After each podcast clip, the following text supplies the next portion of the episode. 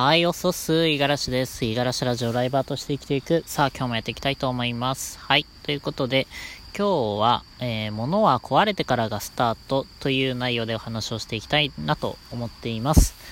えー、っと、どういう内容かというと、最近ね、えっと、改めて、えー、この、なんていうかな、極貧生活を 送ってる中で思うことっていうのが、うん、物を大切にするっていうのが結構、なんというかな、心身的にも、金銭面的にも、すごいね、健康なんじゃないかなっていうふうに思い始めてきてます。で、最近目から鱗だったお話があるんですけれども、えっと、ね、これ今、このラジオも収録、ラジオを収録しているのも、えー、スマートフォンからなんですけれども、えっと、皆さんスマートフォンの充電って結構減りが早くないですか？えっと、まあ、なんだろうな、今僕が使ってるのは iPhone なんですけれども、ずっと、えっと、Apple 信者で、Android を使ったことないんで、ちょっと Android のスマートフォンには詳しくはないんですけれども、iPhone って、あの、2年、1年半ぐらいかな。それぐらい使い続けてると、もうどんどんどんどんバッテリーが弱くなってきて、もう気づいたらね、普通に開いてるだけで、あのー、午前中持たなくなるとか、うん。ちょっと触っただけで急に、あのー、充電がぐんぐん減っていく。ね、80%さっきやったのに気づいたらもう60%だったみたいな。そういうの結構多いですよね。うん。まあそういうふうに物ってやっぱ消耗していきますから、どこかでまあ買い替えるタイミングっていうのはあると思うんですけれども、あのね、知らなかったんですけれども友達に教えてもらったんですよね。今、あれ、スマートフォンのバッテリーって変えられるんですね。あの、まあ、ずっと iPhone 続けてき、使い続けてきたって言ったじゃないですか。その影響でね、えっと、まあ、大体2年ぐらいで、あの、買い替えのタイミングがあったので、そうやって定期的に変えてきてたんですけれども、なんというかな、やっぱ一番は、そのバッテリーの持ちが悪くなって使いづらくなったっていうのが理由で買い替えてたんですよ。うん。それ以外はね、あの、結構大切に物を使うタイプだと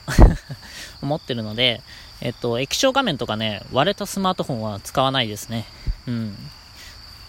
あの、割ったことほとんどないし、仮にね、えー、仮にっていうか、ちょっと一回だけ割ったことがあるんですけれども、その時もね、すぐに買いに行きましたね。うん。やっぱ割れたまま使うっていうのがちょっと、あの、気に入らなくて、そういうので、まあ、すぐに交換あの、液晶画面だけ変えるっていう風にやってたんですけれども、その液晶画面は気になるから変えるっていうのを、まあネットで検索して知ってたんですが、バッテリーも変えれるんですね。これ常識なんですかね？皆さん知ってました？僕はね、知らなくて、あ、そんなんがあるんだと思って変えてみたんですけれども、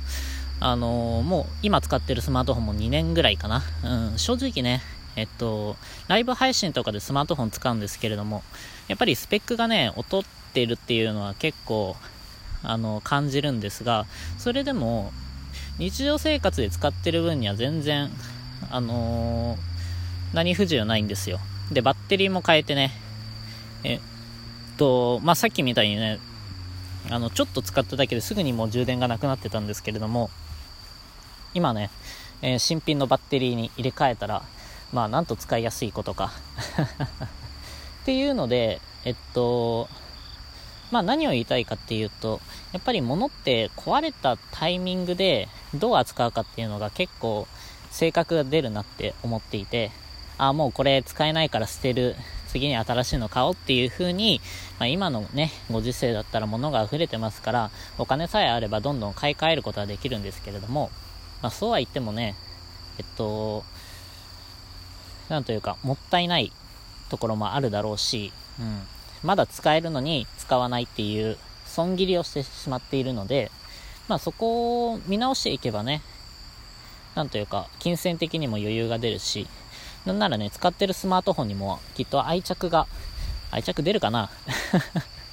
まあでも大切に扱おうっていう気になると思うんですよ。うん、バッテリーを変えてまだ何年か使えるのかなと思っていれば、うん、買い替える必要ないし、えー、スマートフォンのその液晶を落とさないように、えー、割れないように大切に扱おうだったりとか、うん、バッテリーがこんなにも消耗が早くなるんだっていうのが分かったらね、えー、無意味にあのスマートフォンいじらないとか、うん、そうやって大切に使えることができると思うので、うん、やっぱり壊れたタイミングで、え、修理を考えるっていうのは結構一つね、え、これから、まあ、生きていく上で大事なんじゃないかなって思ってます。まあ、人間の体も、あのー、交換が効かないから、やっぱり怪我したりとかすると、ね、治すために薬を飲んだりとか、治療したりとかね、まあそういう風に、あの、ものだってね、あの、修理できる余地があるのであれば、そうしていくべきだと。まあどうしてもね、修理代の方が高くかかってしまうとか、まあ車とかだと結構あるんですけれども、そういうものだとね、まあ、それが買い替えるタイミングかもしれませんが、うん。修理、うん、これをね、一つ あの、考えてね、えー、行動していけたらなと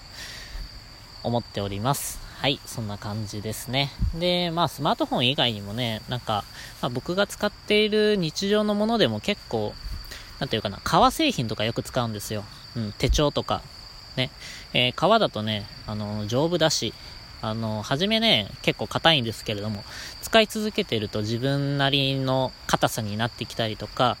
えー、なんかな、ちょっと自分の使い方によって折れ方とか変わってくるんですけれども、そこがまたね、味があるというか、ね、えー、唯一無二のね、自分の手帳になるような、そんな気がしてね、手帳はそこそこ愛着持ってずっと使ってるんですよね。中のものはね、入れ替えていけばいつでも使えますし、うん。そんな感じで、